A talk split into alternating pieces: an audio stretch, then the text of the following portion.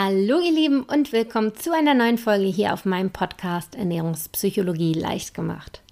Mein Name ist Bastian Neumann, ich bin studierte Ernährungswissenschaftlerin und heute ist wieder Mittwoch. Und für die, die den, das Mittwochsformat noch nicht kennen, Mittwochs ist immer meine Fragenrunde. Das heißt, da beantworte ich einfach meine Hörerfragen. Ihr könnt mir natürlich auch gerne eure Fragen schicken. Ähm, dazu findet ihr meine E-Mail-Adresse auf meiner Website, die, ihr, die heißt bastian-neumann.de. Oder ihr tretet einfach meiner Facebook-Gruppe bei, die heißt genauso wie der Podcast einfach Ernährungspsychologie leicht gemacht bei Facebook suchen und die Fragen stellen. Dann suche ich mir halt einfach mittwochs immer so eine oder zwei Fragen, je nachdem wie ausführlich die sind, aus und beantworte die, genauso wie ich es heute tun werde. Bevor ich mit der Frage loslege, habe ich mal wieder eine kleine Ansage zu machen.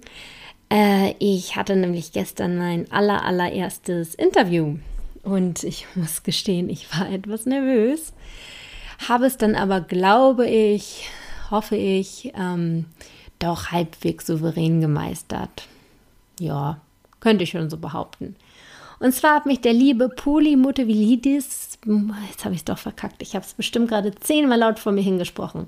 Polymotovilidis. Ich hoffe, es war jetzt richtig. Sorry, Poly, falls du das hörst. Ich habe mich bemüht. Jedenfalls hat der liebe Poli, belassen wir es dabei, der Poli hat auch einen Podcast, ähm, auf dem er mich interviewt hat. Sein Podcast handelt von der, vom Sport, auch Richtung Ernährung durchaus, aber mehr so in die Fitnessrichtung. Er ist selbst Personal Trainer und er ist absolut kompetent und sympathisch. Also wenn ihr mal Lust habt, was von der sportlichen Richtung ähm, zu hören, könnt ihr gerne bei ihm reinhören in den, in den Podcast. Der heißt Change Starts Now. Der Link dafür ist natürlich auch in meinen Show Notes äh, zu finden. Genau, da könnt ihr einfach in, in die Interviewfolge reinhören. Da äh, hört ihr bestimmt auch noch einige Sachen, die ihr über mich noch nicht wusstet. Ähm, und natürlich auch in die anderen Folgen. So, jetzt soll es aber dann tatsächlich losgehen mit der heutigen Frage, die ich persönlich sehr interessant finde. Ich, ich habe mich damit auch schon auseinandergesetzt. Äh, es geht nämlich um das Thema Schlafen. Und Schlafen betrifft uns einfach alle, da kann sich keiner von äh, äh, loslösen. Das ist halt einfach so. Und die Frage war jetzt, wie bzw. ob das Schlafen einen Einfluss auf die Gewichtsabnahme haben kann. Und das kann ich schon mal vorweg mit einem klaren Ja beantworten. Da gibt es durchaus einige Zusammenhänge, die auch echt gar nicht so unwichtig sind. Äh, und die werde ich heute einfach mal so ein bisschen erklären, erläutern. Ähm, genau, darum geht es in der heutigen Folge. Also legen wir mal los. Beim Schlafen werden haufenweise Hormone freigesetzt. Hormone kennt ihr jetzt schon aus anderen Folgen, sind so ein bisschen so die, die Boten in unserem Körper, die irgendwie so Signale von einem Körperteil ins andere geben oder uns etwas signalisieren.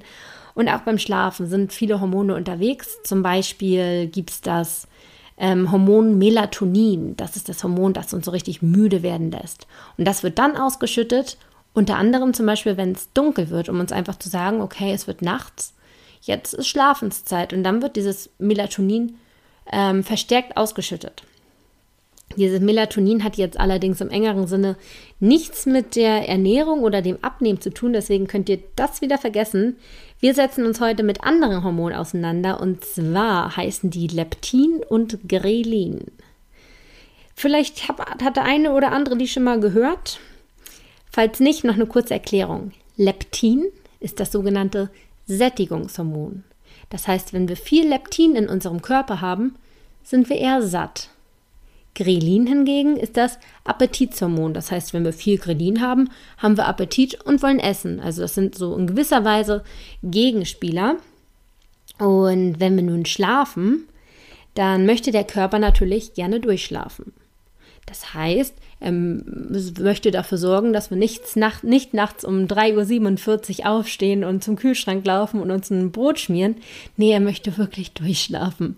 Und schlau wie der Körper ist, schüttet er deshalb beim Schlaf das Hormon Leptin verstärkt aus. Das heißt, wir sind satt. Und das Hormon Grelin wird unterdrückt. Das heißt, wir bekommen keinen Appetit. Und das sorgt dann dafür, dass wir lange und gemütlich und erholsam durchschlafen können. Allerdings werden diese Hormone erst ausgeschüttet, wenn wir wirklich längere Zeit schlafen. Am Anfang, äh, die ersten paar Stunden, ist es ja unwahrscheinlich, dass wir Hunger bekommen. Wir haben ja gut zu Abend gegessen. Deshalb kommt diese Ausschüttung erst im weiteren Verlauf des Schlafes. Wenn wir jetzt allerdings nur kurz schlafen, dann werden diese Hormone kaum oder gar nicht ausgeschüttet, je nachdem natürlich, wie lange wir schlafen. Das führt dann dazu, dass die Kurzschläfer beim Aufstehen viel, viel hungriger sind als die Langschläfer. Die Langschläfer haben ja die Sättigung erhalten durch die Hormone quasi. Und das führt dann dazu, dass die einfach weniger essen und die Kurzschläfer mehr essen und dadurch natürlich verhältnismäßig über einen gewissen Zeitraum auch mehr zunehmen. Das ist so ein Grund, weshalb Kurzschläfer oder das Kurzschlafen generell nicht so gesund ist und gar nicht so toll für die Gewichtsabnahme ist. Nochmal weiter zum Grelin. Das Grelin, hatten wir gesagt, ist das appetitserregende Hormon, also du bekommst Appetit. Aber das ist nicht die einzige Funktion. Wenn du viel Grelin in dir hast, dann wird übrigens der Fettabbau nämlich auch noch verhindert. Das heißt, du hast mehr Appetit und du kannst kein Fett abbauen. Deshalb wollen wir eigentlich, dass dieses Grelin möglichst niedrig ist, dass es äh, unterdrückt wird, was ja wir ja durch langes Schlafen erreichen. Deshalb doppelt schlecht, weil die Kurzschläfer weniger äh, Fett abbauen. Man hat sogar wirklich äh, in Studien gemessen, dass wenn Kurzschläfer und Langschläfer äh, den gleichen, die, die, gleiche Gewichtsanzahl, die gleiche Kilos verlieren, also sagen wir beide nehmen fünf Kilo ab, dann hat man äh, ähm, nachweisen können, dass die Langschläfer mehr Fett abnehmen, also dass von diesen fünf Kilo, die verloren gehen, der Prozentteil an Fett größer ist als bei den Kurzschläfern. Die Kurzschläfer haben dann mehr Muskeln abgebaut, weil der Fettabbau ja gehemmt war, weil sie mehr Grelin hatten. Deshalb Kurzschläfer ihr müsst länger schlafen. Ich weiß, ich kenne das auch, dass man dann abends irgendwie so beschäftigt ist oder noch einen Film guckt oder irgendwas und dann erst um zwölf oder eins schlafen geht und um fünf oder sechs klingelt der Wecker. Ähm, ja, da muss man Prioritäten setzen. Also das Kurzschlafen ist wirklich nicht gut, wenn ihr ernsthaft Gewicht verlieren wollt. Das ist aber noch nicht alles. Denn Kurzschläfer sind natürlich, kennt ihr wahrscheinlich auch von euch, nach einer kurzen Nacht eher erschöpft und schlapp. Und dieses Schlappheitsgefühl führt einfach dazu, dass sie sich weniger bewegen am nächsten Tag. Dadurch haben sie einen niedrigeren äh, Kalorienverbrauch, während die Langschläfer sich mehr bewegen und natürlich mehr Kalorien verbrennen. Und Kalorien verbrennen heißt ja langfristig gesehen irgendwo auch eine Gewichtsabnahme. Das ist noch so ein Punkt, der darin reinspielt, weshalb das Kurzschlafen einfach echt nicht so gut ist fürs Abnehmen. Und noch ein Punkt. Nachts regeneriert sich ja der gesamte Körper. Das ist ja so äh, der, die Akkuaufladestation für den ganzen Körper. Und wenn wir uns jetzt doch tagsüber bewegt haben und die Muskeln beansprucht haben, dann werden die Muskeln nachts auch regeneriert. Und wenn diese Regeneration einfach nicht stattfinden kann, weil wir zu kurz schlafen, dann kommt es auch zum Muskelabbau. Und wie wir alle wissen, sind Muskeln viel, viel, viel besser als jetzt irgendwie Fettgewebe, da Muskeln aktives, lebendiges Gewebe sind und das einfach vom ähm, viel mehr versorgt werden muss, viel mehr Energie braucht. Und deswegen haben wir einen größeren, einen höheren Grundumsatz. Wir brauchen mehr Kalorien zum Leben, weil der Körper mehr versorgt werden muss. Und könnten damit mehr essen, beziehungsweise im Rückkehrschluss, wenn wir weniger essen, ähm, haben wir ein größeres Defizit und würden mehr abnehmen. Deshalb ist es immer gut, viele Muskeln zu haben und deswegen ist auch ein Muskelabbau absolut nicht gut. Also ist kurzer Schlaf auch in dieser Hinsicht nicht wirklich fördernd. Und zu guter Letzt nochmal ein ganz simpler Punkt, aber trotzdem ganz, ganz wichtiger Punkt. Ähm, wenn du früher aufstehst, also weniger schläfst, dann ist der Tag schlichtweg länger. Und wenn der Tag länger ist, dann wird man dazu verleitet, mehr zu essen. Und es hört sich super simpel an, das ist super simpel, aber hat einen großen, großen Einfluss. Stell dir mal vor, du, dein Tag wäre vier Stunden länger, das ist ja fast eine große Mahlzeit mehr. Und eine Mahlzeit können im Schnitt gut 500, 600 Kalorien sein. Also ist das ein Punkt, der absolut nicht zu unterschätzen ist. Der Tag ist einfach länger. Und diese ganzen Punkte sprechen total dafür, dass Kurzschläfer echt ja, nicht so gute Karten haben oder ähm, dass ihnen das Abnehmen erschwert wird. Deshalb probiert wirklich, dass ihr ausreichend schlaft. Also im Optimalfall sagt man, sind so sieben bis neun Stunden am besten. Viel länger soll es jetzt auch nicht sein. Also immer, wenn ich gesagt habe, dass Langschlafen super ist und Langschläfer es viel einfacher haben, da meine ich jetzt nicht die, die zwölf Stunden schlafen und danach komplett zombiehaft aufstehen und äh, nee, die sind nicht gemeint. Also man kann das ein bisschen U-förmig fast ansehen. Also zu wenig ist zu schlecht, aber zu viel auch. Warum, zu, warum ist jetzt zu viel Schlafen schlecht?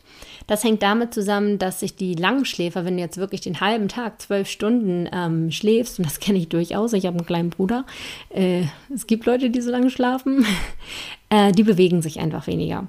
Die liegen ja schon den halben Tag im Bett. Wenn man das vergleicht mit Leuten, die nur sieben Stunden schlafen, das sind zwölf, äh, das sind fünf Stunden Differenz. Das ist äh, viel, was man sich in der Zeit bewegen kann. Deshalb ist viel zu lange Schlafen auch wiederum nicht so toll. Also wie gesagt, sieben bis, bis neun Stunden ist optimal. Und wenn ihr euch in diesem Bereich befindet, Daumen hoch. Und wenn nicht, bemüht euch wirklich in diesen Rahmen zu kommen. Ich weiß, es ist abends manchmal echt. Ähm, hart ins Bett zu kommen, vor allem wenn man dann vielleicht auch noch Kinder hat. Das spielen ja immer so einige Faktoren rein. Aber bemüht euch wirklich, möglichst lang zu schlafen, auch möglichst lang am Stück. Denn es kommt nicht nur auf die Schlafdauer an, sondern auch auf die Schlafqualität.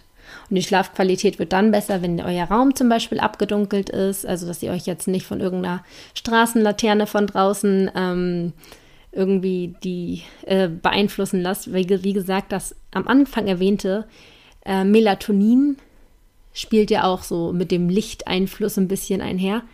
Deshalb ist es wirklich gut, wenn es abgedunkelt ist, so habt ihr einen tieferen Schlaf und ihr beim Einschlafen nicht, so wie ich es gerne mache, ähm, euch ablenken lasst. Also am besten nicht mitten im Film einschlafen oder so, sondern sagt einfach, okay, jetzt schlafe ich. Also ihr könnt ja gerne einen Film gucken, aber den dann ausmachen und sagen, okay, jetzt schlafe ich und nicht so beim Film gucken einschlafen. Ähm, genau, und nutzt einfach diesen, diesen Moment des Einschlafens auch für euch. Denn viele kennen wahrscheinlich diesen Moment, wenn man so langsam, langsam in den Schlaf fällt. Da gibt es ja irgendwo so eine, zwischendurch so eine Trance-Phase, wo man noch so halb da ist, aber auch so halb nicht. Und in dieser Phase, das ist so ein fast so ein bisschen wie die Phase, die man hat, wenn man hypnotisiert wird. Da hat man einfach wirklich einen Zugriff auf sein Unterbewusstsein. Und wenn du dir da einfach noch mal ein bisschen Gedanken machst, so wo will ich hin, was ist mein Ziel, was möchte ich dafür ähm, geben und was bin ich bereit dafür zu investieren, dann ist das unglaublich effektiv, weil du wirklich nicht nur bewusst das entscheidest, sondern auch unterbewusst. Und das Unterbewusst lenkt dich wahnsinnig doll. Und da hast du so ein bisschen halt so einen Zugriff auf dein Unterbewusstsein und nutze diese Phase wirklich, um, um so ein bisschen deine Vision klar zu machen, dich selbst zu motivieren und einfach so ein bisschen auch den Tag Revue passieren zu lassen, anstatt äh, bei einem Film einzuschlafen. Also Schlafdauer im Idealfall zwischen sieben und neun Stunden und auf die Schlafqualität achten. Das sind so meine Antworten für euch auf die Frage, wie dann Schlafen mit der Gewichtsabnahme zusammenhängt. In diesem Sinne wünsche ich euch noch eine wunderschöne Woche. Wir hören uns am Sonntag, falls ihr es nicht bis Sonntag aushalten könnt. Guckt gerne auf meiner Website vorbei, die ist ähm, natürlich in den Show Notes. Oder lest einfach mein kleines E-Book durch mit dem Titel Fressattacken bändigen. Da geht es so ein bisschen um unkontrolliertes Essverhalten und wie man dagegen anarbeiten kann. Link findet ihr natürlich auch in den Show Notes, aber ihr findet das, das äh, kleine E-Book sonst auch auf der Startseite meiner, meiner ähm, Website. Also, falls es nicht mehr aushaltet bis Sonntag, begnügt euch damit. Wenn nicht, hören wir uns wieder am Sonntag. Also, macht's gut. Ciao.